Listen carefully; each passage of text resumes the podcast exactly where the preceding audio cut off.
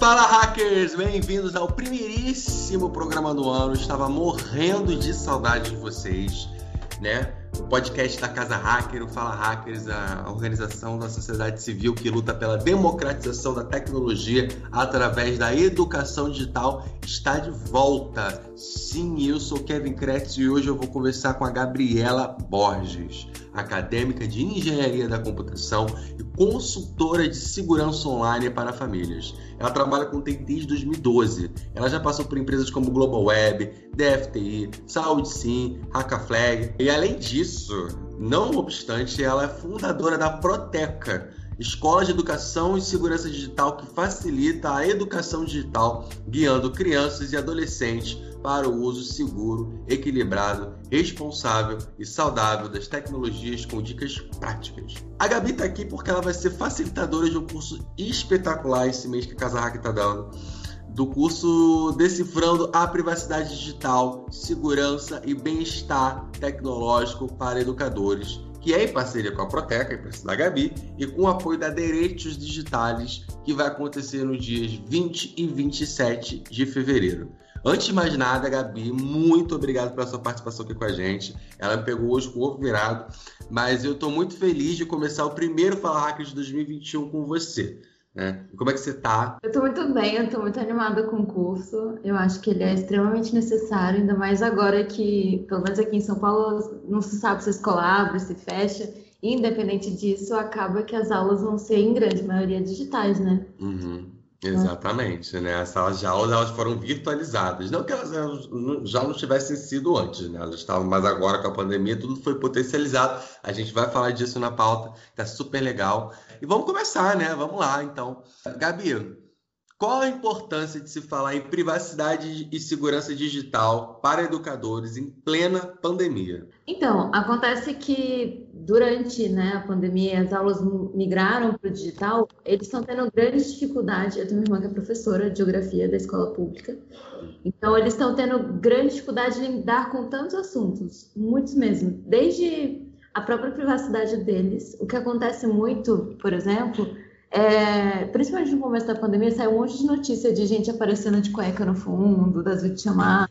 Só que aí tem o lado engraçado, mas teve o lado muito negativo, que se a gente pesquisar, vai ter inclusive esses casos na, nas aulas, às vezes as crianças estavam dando aula e aparecia um cara com o pau pra fora. Gente, como assim? Ah, mas assim, dentro da casa delas ou pela... pela... criança do nada aparecia um adulto nu do lado dessa criança. Gente do céu. no meio da videochamada.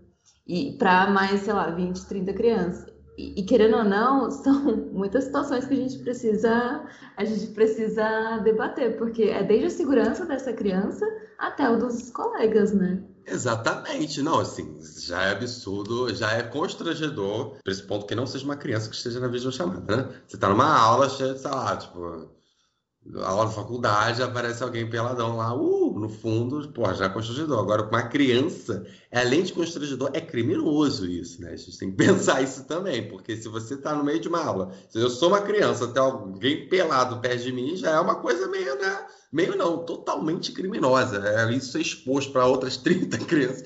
É 30 vezes potencializado o crime. Exato. Não só isso, tem, tem casos também, por exemplo, que como o digital entrou né, na nossa casa a gente não teve muito o que, que a gente faz.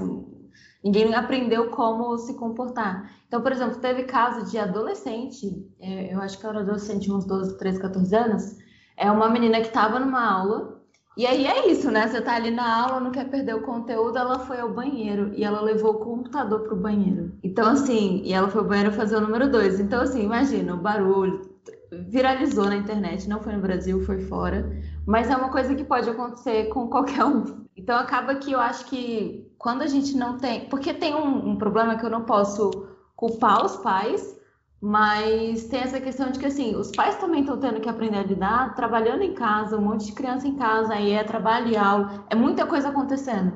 Então, uma grande rede de apoio das crianças são os professores. Mas antes mesmo, eu acho que de começar as aulas, seria maravilhoso para todo mundo, para os professores e para os crianças e adolescentes, tem uma orientação. Pessoal, você vai no banheiro, grava a chamada, não precisa levar para o banheiro. por N motivos, aí a gente lista os motivos todos, não só de saúde, para que você vai, né, Uhum. já o seu computador, mas assim, é, pela sua privacidade, você tá indo no banheiro, sabe? Então, assim, eu acho que vale muito a pena a gente conversar sobre isso, porque é prático. É na nossa vida. Tem um monte de mãe tomando banho, às vezes a criança tá aqui em aula no tablet, ela vai no banheiro com o tablet ligado e acaba Uhum. do, os pais. Então acaba que é sem querer, porque a gente realmente não foi orientado. Exatamente. E outra coisa também, assim, o curso ele não vai falar sobre como não é, ir ao banheiro com a câmera ligada. Ele vai falar sobre outras coisas também, né? Uma delas é o seguinte, bom, de acordo com o, de acordo com o Observatório do Terceiro Setor, o Brasil ele registra mais de 40 mil denúncias de pornografia infantil, né? E os crimes cibernéticos eles são realidade dentro e fora da sala de aula, ela sendo virtual ou não. E como trazer o diálogo sobre isso para a rotina escolar? E a rotina escolar, lembrando que ela já foi bastante fragilizada pela pandemia. Uma das coisas que a gente vai conversar, inclusive na introdução do curso, é que uma reclamação de, um, de uma pesquisa que fizeram, que uns dos estudantes falaram que as instituições de ensino querem que eles ensinem muita coisa, mas a prioridade de muitos jovens agora é sobreviver. Hum. E que eles não querem aprender a coisa, coisas novas sem ter um porquê, né, de estar focado nesses conteúdos. É, eu acho que a vida digital traz extremamente conteúdos que vão ser aplicados na vida deles, sabe? Então, quando a gente fala de crimes cibernéticos, a gente precisa trazer isso como pauta. Essa semana eu ganhei um livro de uma, de uma escritora de livros infantis e ela, dos três livros dela, o último eu achei brilhante, porque ela estava falando de jovens querendo ser youtubers, e uma menina nisso foi chamada para gravar numa sorveteria e falou que era segredo, né? O cara que ia gravá-la pediu segredo para a coleguinha e que eles tinham que encontrar esse cara na sorveteria pós-aula. Isso pode ser um começo de um aliciamento. Essa menina podia ser sequestrada, essa menina podia sumir, essa menina podia ser abusada. Então, assim, a gente precisa trazer esses assuntos para conversar com as crianças e adolescentes, porque isso envolve a segurança física deles. Uhum. Eles podem estar expostos não só na internet, mas pode acontecer tanta coisa. Tem um perito que fala comigo e transmite comigo alguns conteúdos, tem tráfego de criança, de criança e adolescente, e começa muito por esse diálogo na internet. Você, hoje em dia a gente não precisa mais sequestrar as pessoas assim. Você cria uma amizade, Agora, na pandemia, com todo mundo na internet, pensa se não é o tempo propício para uma pessoa que tem interesse nisso começar a conversar. E outra coisa, Gabi, e outra coisa, é, eu acho que é interessante a gente levar para o debate o seguinte também: é, o tráfico de pessoas é, ele é uma rede É. estruturada, entendeu? O, o sequestro e estupro, e, enfim, sequestro para levar crianças para se prostituírem, ou adolescentes, ou aliciamento, não é uma coisa que acontece em novela, em filme, né? Só em filme, é uma, um maluco que aparece. Não, isso é uma rede, isso é, é, é um mercado, entendeu? Então, assim, as pessoas que trabalham nesse mercado são profissionais. Então, assim, não são idiotas, não são malucos, né? Eles são criminosos que estão sabendo o que estão fazendo. Então, assim, as, as crianças adolescentes, os pais das crianças dos adolescentes, eles terem ciência do que, que é esse ambiente, é, vai, vai, vai torná-los mais seguros de si, entendeu? E Menos vulneráveis.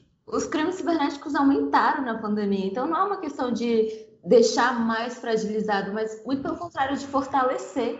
Porque quando você sabe o que pode acontecer e você sabe o que fazer, você fica mais seguro. E nesse período a gente já está tão inseguro com tanta coisa, com doença, com governo, com mil coisas acontecendo, não dá pra gente ficar exposto também quando a gente tá na internet, sabe? Não, e outra coisa, quando a gente fala de crime cibernético, a gente não fala só de é, pedofilia e, e- e pornografia infantil, né? A gente fala também de uma coisa chamada cyberbullying. Ou na quarta ou na quinta dessa semana agora que passou, a influencer Igona Moura morreu de Covid, né? Ela tinha 23 anos, ela tinha um público jovem e ela ficou conhecida, além dos memes, por incentivar bastante aglomerações em festas de muitas pessoas. Não era festinha de rua. Era festinhas, era festa de rua também que era para baile, mas assim, The Week é, multiplicado por 50 na pandemia. Não sei o que acontece também que as pessoas na pandemia simplesmente aglomeram de um jeito que é, é assim, como se não houvesse pandemia, né? E a Igona era uma travesti, ela era gorda, ela era preta, ela era periférica, ela, ela, ela morava lá na, lá na cidade de Tiradentes, né? Eu sou do Rio, aí você é de São Paulo, cidade de Tiradentes fica na Zona Leste, né, Gabi? Uhum. E, e, ela sofreu diversos ataques virtuais, né? Não só por aglomerar, por ser uma travesti gorda, preta, da periferia, e enfim. E por que eu estou falando isso? Porque o cyberbullying também é um crime cibernético. E o cyberbullying na vida da Igona era rotina. Aí, bom, a Igona pegou Covid e, e tanto fez ela que ela foi internada. Quando ela foi internada, fizeram um bolão para ver quando que ela morreria. Quando ela morreu, disseram que o corpo dela não caberia do caixão, sabe? E ainda desacreditam até hoje que ela tenha morrido. Para esse pessoal foi tudo um grande golpe de marketing. Enfim, a Igona ela realmente nunca foi exemplo de atitude responsável, nem prometeu fazer isso, nem, enfim, também não acho certo ela ter aglomerado, mas porra. O, o, tribunal da internet julgou, mas julgou de uma maneira tão criminosa, tão absurda, que, que enfim, eu acho que nem é julgamento isso, é só pegar para Cristo mesmo, entendeu? E o, o cyberbullying, ele tem extensões muito sérias, muito sérias né, que vão além do, do, do, As pessoas podem morrer por causa do cyberbullying. Uhum. E o bullying já é muito. O bullying é muito prejudicial. O cyberbullying é a potencialização do bullying, né? Porque ele está dentro do cyberespaço, dentro de um ambiente que tudo é mais potencializado. E como tratar isso na sala de aula de modo em que haja realmente uma sensibilização por parte dos alunos. A gente precisa começar, então, a entender que a gente precisa ter clareza até no que, que é cyberbullying. E aí eu vou voltar um pouco atrás, porque nisso de tratar. Porque assim, eu não falo diretamente com a criança e com o adolescente, eu falo com os responsáveis por eles e pela rede de apoio do profissionais da saúde, da educação e tal. Então a gente precisa entender primeiro de onde vem esse comportamento. Porque o que, que acontece? A gente entende que crianças e adolescentes são seres humanos em desenvolvimento. Então, eles precisam de uma série de coisas para entender como se comportar em sociedade. Como, por exemplo, é, você precisa ser amado, você precisa se sentir seguro, você precisa estudar alguns conteúdos. E quando você sente falta de algumas coisas, eu vou até trazer aqui um conteúdo de um, um livro que é sobre educação né, não violenta e aí eles falam que quando a criança ela não se sente aceita nem amada, ela tenta chamar atenção e conseguir aceitação e amor de formas equivocadas. Então é ou pedindo atenção de forma indevida. Então é a criança que se joga no chão, que chora, ou é disputa de poder. Ela quer mostrar quem que pode mais, que é muito o caso que realmente acontece com cyberbullying, ou é por vingança. Então assim, se eu me sinto ferida, eu preciso te ferir também para você se sentir ferido. Ou ela se é, adquirir um comportamento de inadequação assumida, é isso, ninguém me ama, ninguém me quer, eu vou morrer em depressão assim. Por que, que a gente precisava entender tudo isso?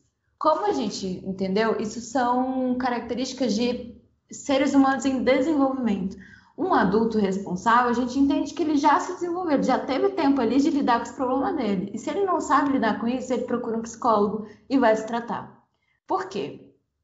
Cyberbullying a gente considera que só quem comete são crianças e adolescentes, porque ele é um comportamento de quem ainda não cresceu, de quem ainda não amadureceu e de quem ainda está aprendendo a lidar. Por isso, inclusive, quando existem casos de cyberbullying, uma das coisas é a orientação e ajuda para quem comete, o ator. Porque entende-se que essa criança e adolescente precisa de ajuda. Ele está com um problema primário, ele está com um problema anterior entendeu? E que o cyberbullying é reflexo. Por quê? Quando a gente fala de cyberbullying, normal, normalmente se cometem alguns crimes. Ou você ameaça alguém, ou você injuria alguém, ou você difama alguém, você comete alguma coisa que é de fato crime, como por exemplo com essa casa, com essa moça, muito provavelmente foi crime de ódio. E junta um monte, junta racismo. Racismo é crime, racismo não é cyberbullying. Então, esse é o ponto. Quando a gente fala de criança e adolescente, é cyberbullying, precisa de ajuda, precisa de orientação, precisa de, de guia. Você precisa orientar que não é assim. Quando é adulto, é criminoso. Então a gente precisa diferenciar isso, porque quando muito provável o público dela era maior de 18 anos, essas pessoas estão cometendo crimes. E quando a gente não tem essa clareza, quando a gente acha que é cyberbullying, a, gente, a tendência é diminuir. Ah, não, esse é um bullyingzinho, deixa pra lá. E muito pelo contrário, as consequências das vítimas de cyberbullying são agressivíssimas. Elas se cortam, elas se machucam, elas se matam, elas param de comer. Elas, por exemplo, o caso de racismo, eu li um livro muito impactante que é, é Bullying Não, Isso é Racismo, que o bullying ele julga uma característica sua, né? Você é gordo. E o racismo ele te desumaniza. Então você deixa de ser ser humano e você se torna um, um, animal, qualquer outra coisa que não um ser humano também com direitos. Então a gente precisa ter essa clareza e começar a exigir responsabilidade de quem tem esses, esses comportamentos que não são nada corretos, sabe? E fazem muito mal. Exatamente, um criminoso, ele não começou do nada a ser um criminoso. Não é porque ele fez 18 anos que do nada ele começou a praticar discurso de ódio. Isso já vem. Só né? que esse ponto, quando você é responsável, você tem que assumir a responsabilidade daquilo ali. Uhum. Quando você é criança e adolescente, você ainda precisa de orientação. Uhum. Tem uma campanha da Civernet que era sobre bullying, eu não lembro agora o nome, mas tem muita gente que, que anos depois, né, vê um, um comportamento que fazia quando criança e fala, pô, eu não sabia que isso te fazia tão mal. Então eu acho que quando a gente fala, quando é tá novo, ainda dá para corrigir. Uhum depois que cresceu, e aí, sabe aquilo de ninguém cria adulto? É. É, é. isso. É. Então, eu acho que a hora de falar é agora. Durante a pandemia, os dados da Cifernet foi que o cyberbullying aumentou, sei lá, 5 mil por cento. Então, a gente precisa tratar disso, porque o, bullying deixou de ser ali na escola e passou a ser na internet. E é muito mais agressivo, porque na escola você tem ali o período da manhã ou da tarde, alguém enchendo seu saco, você vai para casa sua mãe te dá carinho. Na internet, o tempo todo, você pega teu celular, teu computador, você vê alguém falando assim, morra, você é horroroso. Isso vai minando o ser humano, sabe? E outra coisa também, como eu falei, é, a sala de aula agora ela está virtual. Então, assim, é tudo triplicado a 25 potência. Mas, Gabi, o que, a legislação brasileira fala sobre esse assunto? Não só sobre o cyberbullying, sobre crimes cibernéticos em geral. Eu sei que tem vários tipos de crimes cibernéticos, mas enfim, só para introduzir o assunto. É muito complicado, porque, por exemplo, a lei Carolina Dickman, até onde eu me lembro, ela nunca prendeu ninguém, por exemplo. Então a gente precisa entender uma coisa: a internet ela é só mais um meio de comunicação e de acesso para se cometer um crime. É igual um, mais uma praça, mais uma rua só que quando você entra, você está no mundo, então você está passivo de sof sofrer né, é, agressões e violências de, do mundo inteiro. Quando a gente entende isso, a gente começa a entender que a legislação brasileira ela vale para a internet também. Então, o que eu já vi muitos criminosos serem presos por crimes que eles quiseram, usaram a internet para acontecer, mas eles são presos por estelionato, por atividade legal, né, exercício legal de profissão. Então, gente que nem é por exemplo, profissional de educação física passando treino. Então, assim. Ah, coach.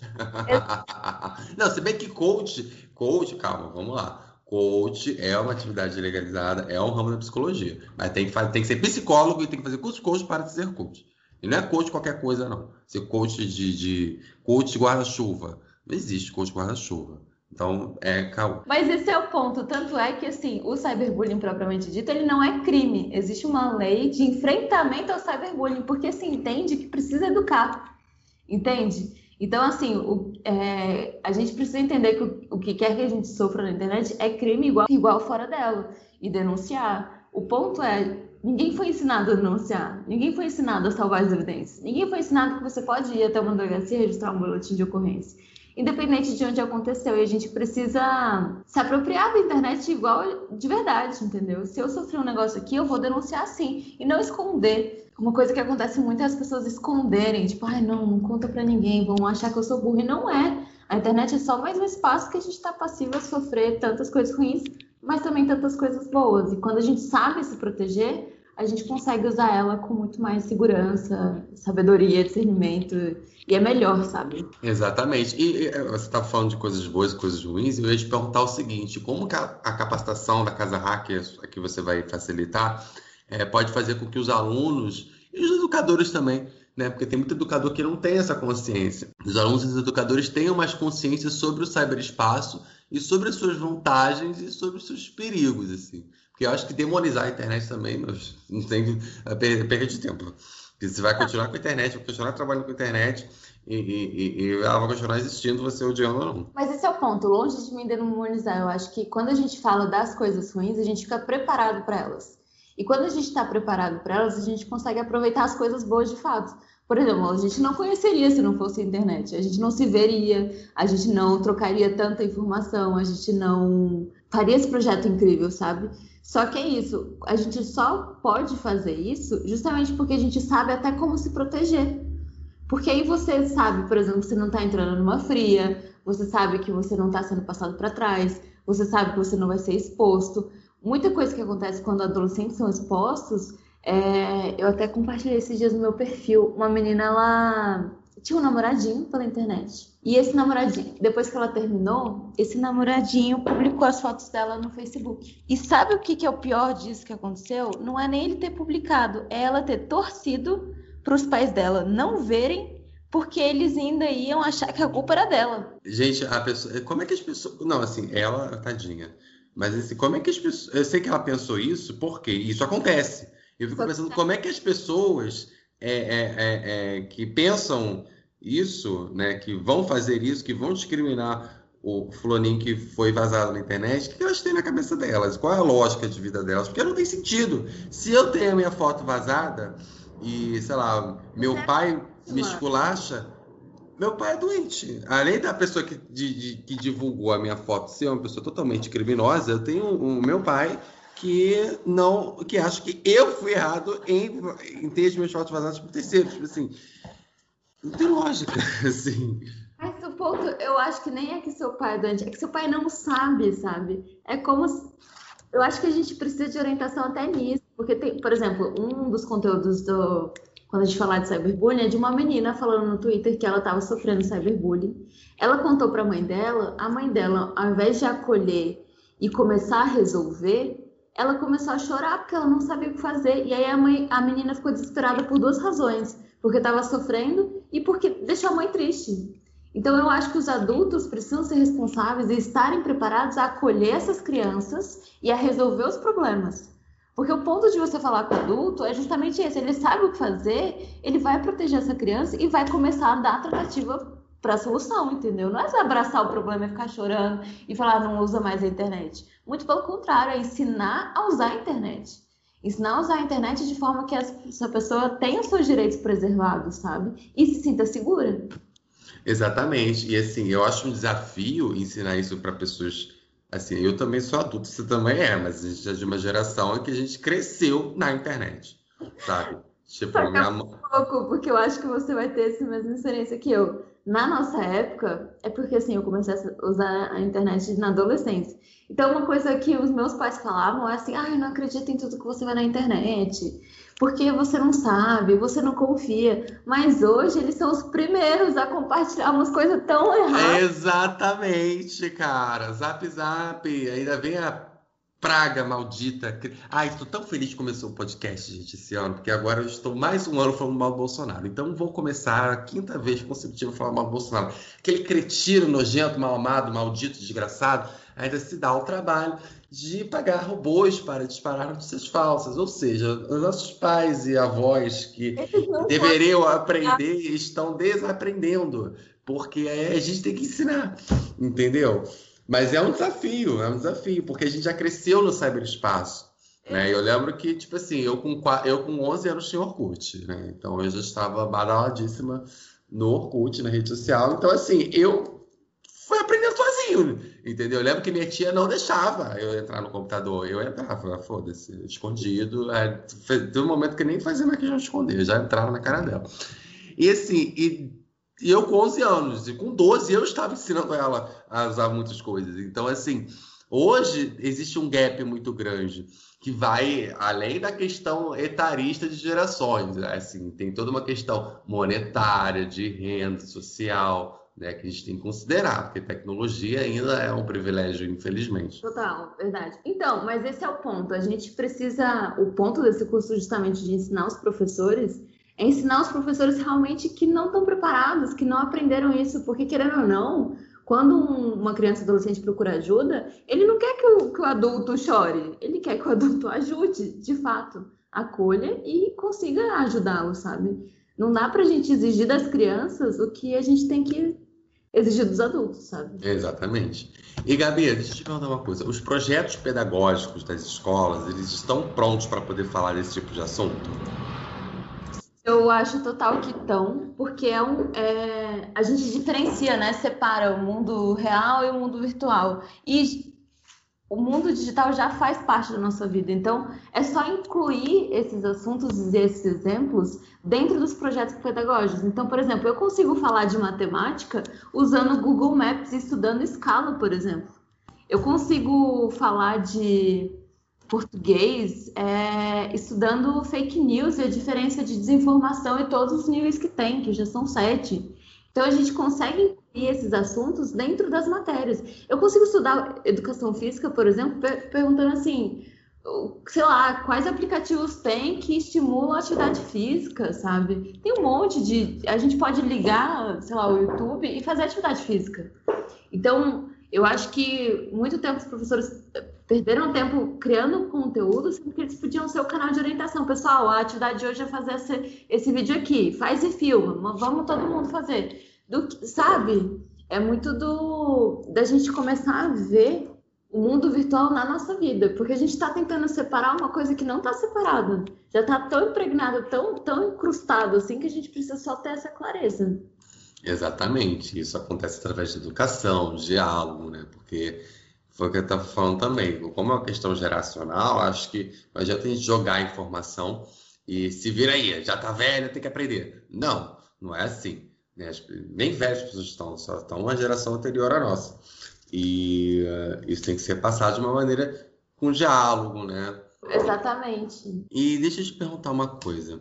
Pornografia de vingança, a famosa revenge porn, né? A gente já tinha falado disso antes, mas eu vou fazer uma pergunta, ela é meio simplista, mas eu queria que você desenvolvesse a resposta até para poder dialogar melhor sobre é, como evitar, né? Como evitar uma revenge porn e como tratar alguém que foi exposto ou exposta nesta situação? Uh, são, é, vamos, vamos, então aprofundar igual o negócio do cyberbullying. O que acontece? Quando a gente fala de pornografia de vingança, é muito complicado, porque pesquisas com adolescentes mostram que eles enviam fotos íntimas como sinal de intimidade.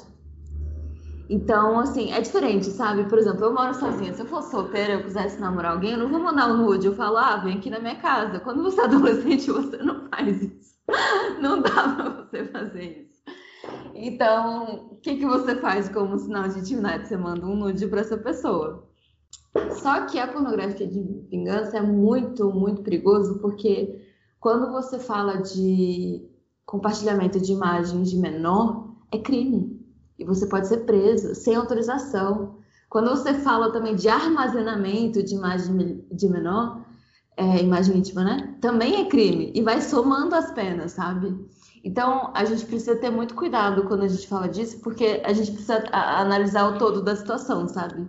É um adolescente, são dois adolescentes, eles estão, sabe, no momento de intimidade decidiram fazer. Ninguém ali tá errado, a pessoa compartilhou porque quis. O problema é quando você recebe e você compartilha sem autorização da pessoa que te mandou. Entende? É, uma, é, é mais profunda, é uma quebra de confiança enorme, é uma traição, é, são muitas coisas. Então a gente precisa falar que desde quando é crime, o que, que pode fazer, o que, que não pode fazer, a gente não pode também é, culpar ou a, a, sexualidade humana, que hoje ela pega outras, outras formas, que, por exemplo, um adolescente que tira uma foto íntima, às vezes está descobrindo a própria sexualidade. Exatamente. A gente precisa. Tem coisa que é, às vezes é um princípio de um sexo, mas aí depende muito da idade, sabe? Então, essa questão da pornografia de vingança entra naquilo que a gente falou lá da vingança. Ai, a pessoa terminou comigo, tô me sentindo ferido, preciso fazer com que essa pessoa se sinta ferida igual eu tô. E aí compartilha isso. Só que é muito perigoso, porque em casos de adolescentes, por exemplo, a vida dessa menina vai ser destruída em muitos níveis. E o problema de ser compartilhado na internet é que às vezes mudar de escola não é a solução.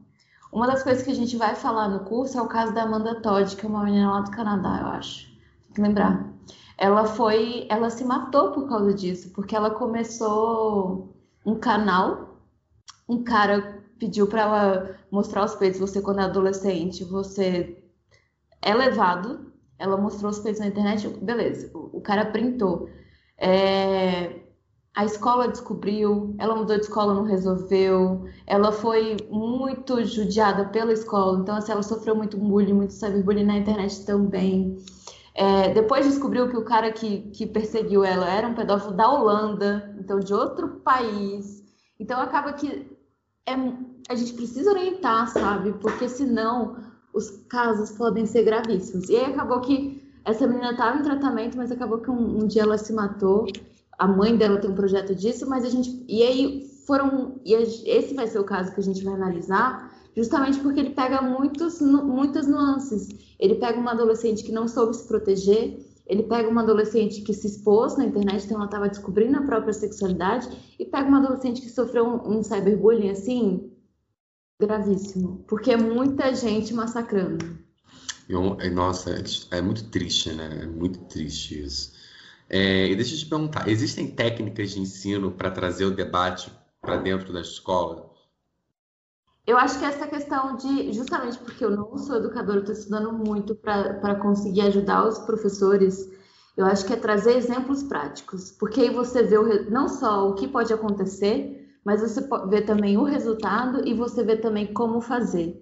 A gente acha, muita gente acha que porque não é técnico, não sei o quê, é, o mundo virtual é outra coisa, é código. E não é verdade. O mundo virtual é a gente vivendo e atuando nele e usando os recursos de segurança, porque quanto mais a gente usa, mais as plataformas que a gente usa são obrigadas a fazer. Entende? Uma coisa que eu achei brilhante que eu fui ver quando eu fui visitar meus pais, né, muito tempo sem sair, eu não vi a atualização. É, o 99 e o Uber agora tem novas formas de segurança, que é tipo, você pode gravar a sua, o seu caminho. Então, se o cara te assediar, tá gravado. Então, você tem formas de segurança. Você pode mandar para alguém onde você está indo. Então, você se sente mais seguro, porque você não se sente sozinho num carro de desconhecido. Você tem um sistema ali te assegurando pelo menos material para o pós, sabe? Se der ruim, ele tem aquilo lá. Então, acaba que eu acho que a, a, a gente vê a praticidade, a gente vê a aplicabilidade dessas coisas no nosso dia a dia, muda a forma como a gente vê e usa as tecnologias. Uhum, com certeza. E quais são as diferenças, as principais diferenças entre ações internacionais de combate aos crimes cibernéticos e do que é visto no Brasil, né? Comparação entre o Brasil e o resto do mundo. Nossa, isso é muito complicado, porque como qualquer país de terceiro mundo, a gente está um pouco para trás. Por exemplo, essas iniciativas fora do país já têm muito, tanto é que eles têm muitos estudos sobre tempo de tela, eles têm muitos estudos sobre segurança. As minhas maiores referências são internacionais. Tem uma menina que eu achei brilhante, ela fazendo um... essas atividades de pintar, ela fez de criptografia, ela fez um gerador de senha. Eu achei brilhante. Ah, foda, adorei. Gente, depois, é, é enfim, não sei, é porque não tem como disponibilizar o link, né? Mas uhum. eu vou dar um jeito. Faça aí para mim que eu vou botar. É, para quem não sabe, eu faço o, calendário editorial da Casa Hack, eu vou dar um jeito de colocar essa, essa notícia aí ah, no nosso calendário. Foi o pai que publicou o gerador de senha que a filha fez no Twitter. É, e ela fez de papel, ela fez umas rodinhas assim, igual essas atividades de criança, só que isso é muito mais falado. Porque lá fora tem tantos crimes, tem tanta exposição, tem tanta vigilância, tem tanto, tem tanto BO já acontecendo que já é muito mais falado. E o problema é que a gente precisa falar antes, porque senão só vai se agravando. Só vai ser caso de eu acho que, por exemplo, o caso da Carolina Dickman foi um que foi para mídia, mas quantas vezes já aconteceu? Já aconteceu de uma moça levar o celular na assistência e o cara usar uma foto que estava no celular dela para estuprá-la. Porque senão ele ia vazar a foto. Então, isso já está acontecendo e as pessoas, por vergonha, não falam. Então, a gente precisa falar, a gente precisa se preparar e a gente precisa se proteger. Porque isso não é só uma coisa de criança e adolescente. Tanto é que esse é o ponto. Eu ensino adultos para eles saberem lidar com isso e saber orientar as crianças. Eu acho que a maior diferença é justamente essa. Como o bicho já está pegando lá fora há muito mais tempo, eles têm mais ações, mas tem, sabe? Isso já é discutido com muito mais frequência. Tanto que esse caso dessa Amanda Todd, por exemplo, na época que aconteceu, não tinha legislação. Não tinha. Porque eles ainda não estavam entendendo a gravidade dessas coisas, sabe? Tanto que a gente está, por exemplo, a LGPD, a Lei Geral de Proteção de Dados, né? Começou ano passado, mas assim, ninguém está entendendo ainda o que, que vai acontecer, sabe? Ninguém está entendendo em que ponto isso me, me auxilia. Uhum. É verdade, tem muito desafio ainda pela frente. E é como é que o curso Decifrando a Privacidade vai, ele vai ser estruturado, assim, em módulos, em dinâmicas? Então, ele foi feito com muito carinho. Primeiro a gente vai falar justamente de legislação para apoiar os professores na, em trazer projetos para as escolas. Só que a gente não vai falar legislação do ponto de vista extremamente técnico, porque eu não, não sou advogada. Mas a gente vai falar legislação do ponto de vista o que, que a lei fala, desde ensinar a educação digital, tratar esses assuntos dentro da escola, a Base Nacional Curricular Comum tem, o Programa de Educação e Direitos Humanos tem falando sobre o ensino da educação digital, o Marco Civil tem, de que as pessoas têm que ensinar a educação digital, inclusive os, é, as plataformas todas, Facebook, Instagram, Twitter, eles têm projetos de educação digital muito pouco falado, mas eles têm porque é a lei a plataforma ela tem que ensinar como que usa. Então acaba que como muito pouco se fala, a gente não sabe sobre isso. Então a gente vai falar essa questão de legislação justamente para saber como se proteger, a que ponto a gente pode recorrer para trazer projetos para dentro da escola e, e até onde isso os ajuda, principalmente na parte de que todas as leis valem na internet também, assim como no mundo real. Então, se você foi vítima de algum crime, pelo amor de Deus, denuncia. É, depois a gente vai falar de segurança digital, a segurança própria dos professores, porque se tem um negócio que a aluno adora é achar professor na internet, é expor professor na internet. O que você já viu de professor, de aluno publicando, ai, meu professor, um bosta no Twitter? É o que mais tem. É. Mas, por outro lado, tem também professores que às vezes expõem fotos dos alunos e já tem que pagar, porque eles não têm direito de fazer isso. Então a gente tem que falar sobre até que ponto eu posso expor na internet, até que ponto eu já estou invadindo e ferindo a privacidade e intimidade do outro. Então a gente vai falar de segurança digital, dicas práticas até da gente se proteger e conseguir orientar no dia a dia mesmo. Depois a gente vai falar de cyberbullying, porque é uma outra outro lado da, da realidade escolar. Né? A gente vai falar de bullying escolar e como que isso pega na internet e se acontecer o que fazer. As escolas têm que ter um programa de enfrentamento ao bullying desde 2016, já é lei também. Lembrando que bullying, cyberbullying não é crime, precisa ser orientado.